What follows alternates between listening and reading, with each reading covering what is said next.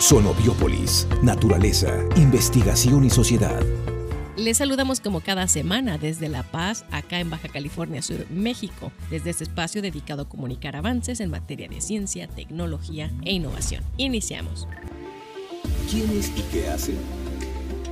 Doctora Marisa Soberana Chepis, más que bienvenida a nuestro programa. Muchas gracias por darme el tiempo de, de, participar en esta entrevista. Gracias Marisa. Me gustaría mucho que introducir a nuestro público a un tema que hoy está en la preocupación y el discurso de muchos gobiernos. Este tiene que ver con el hecho de que usted como mujer indígena esté cobijada en un programa justamente con una residencia profesional este programa ambicioso de mujeres indígenas. ¿Es así, doctora?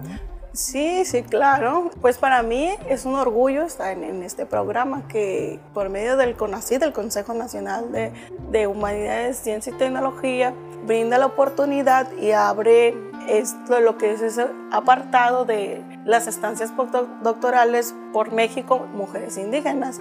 Y para mí es un orgullo participar y poder estar, ser aceptada para poder realizar mi estancia, ¿no? Lo que es que el Centro de Investigaciones Biológicas del Noroeste también te brinde la oportunidad y las facilidades para poder entrar aquí. ¿Qué significa para una mujer como usted, joven, emprendedora en temas de investigación? Primero me va a decir usted de qué tribu es y me va a decir qué significa incluso para su comunidad que usted esté aquí. Para mí significa pues es lo, lo máximo, ¿no? Porque yo soy de la tribu Yaqui, una tribu que está cerca del municipio de Cajeme, donde actualmente pues, pues allá reside la casa de mis padres, ¿no? Pero una mujer indígena este, estar aquí, ¿no? en una entrevista, en una estancia postdoctoral, eso para mí es muy importante porque pues para que vean que como mujer no tenemos ninguna limitante para poder llegar hasta donde uno quiere. Pero usted investiga un tema que además la liga con otros investigadores aquí en el CIMNO. ¿Qué tema investiga, Marisa? Trabajamos con lo que es la biología reproductiva del langostino y su conservación.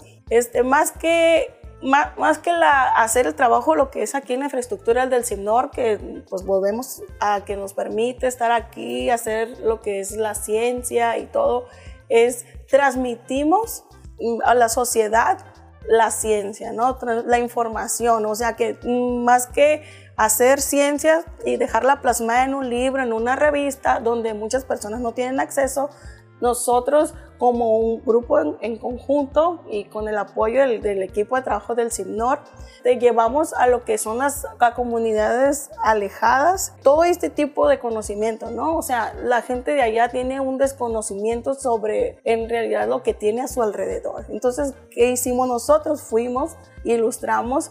En este caso, eh, llegamos a lo que es el, el albergue Dolores Amador Bomborstel, que está en la comunidad de Santa María de Toris, en una comunidad aquí de La Paz, y realizamos un taller, el taller de la conservación de la especie de langostino. Son especies nativas, entonces, ¿cómo ellos pueden llegar a conservar esa especie, a cuidarla, a, a tener como que una pesca sustentable? Porque todos lo conocen, más nadie sabe cómo manejarlo, ni cómo, si capturan, qué capturar. Por ejemplo, allá existen lo que son las hembras, las ovadas, ¿no? Con huevos. Y esas hembras con huevos, pues las tienen que dejar ahí para que el próximo, este ciclo, ellos ya vuelvan a adquirir ese, lo usan como autoconsumo, lo que es el, langostino. Es un crustáceo de cápodo y que les con alta proteína y, muy buen sabor. Entonces es para ellos,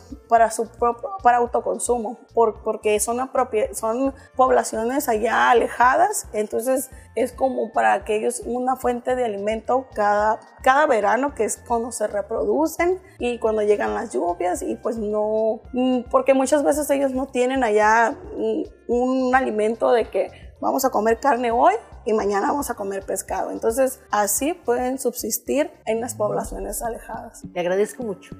Muchas gracias a ustedes. Qué bonito testimonio. Muchas gracias, Marisa. El Centro de Investigaciones Biológicas del Noroeste, con la participación de los centros CONACIT, presentó Sonobiópolis, un espacio para la comunicación de la ciencia.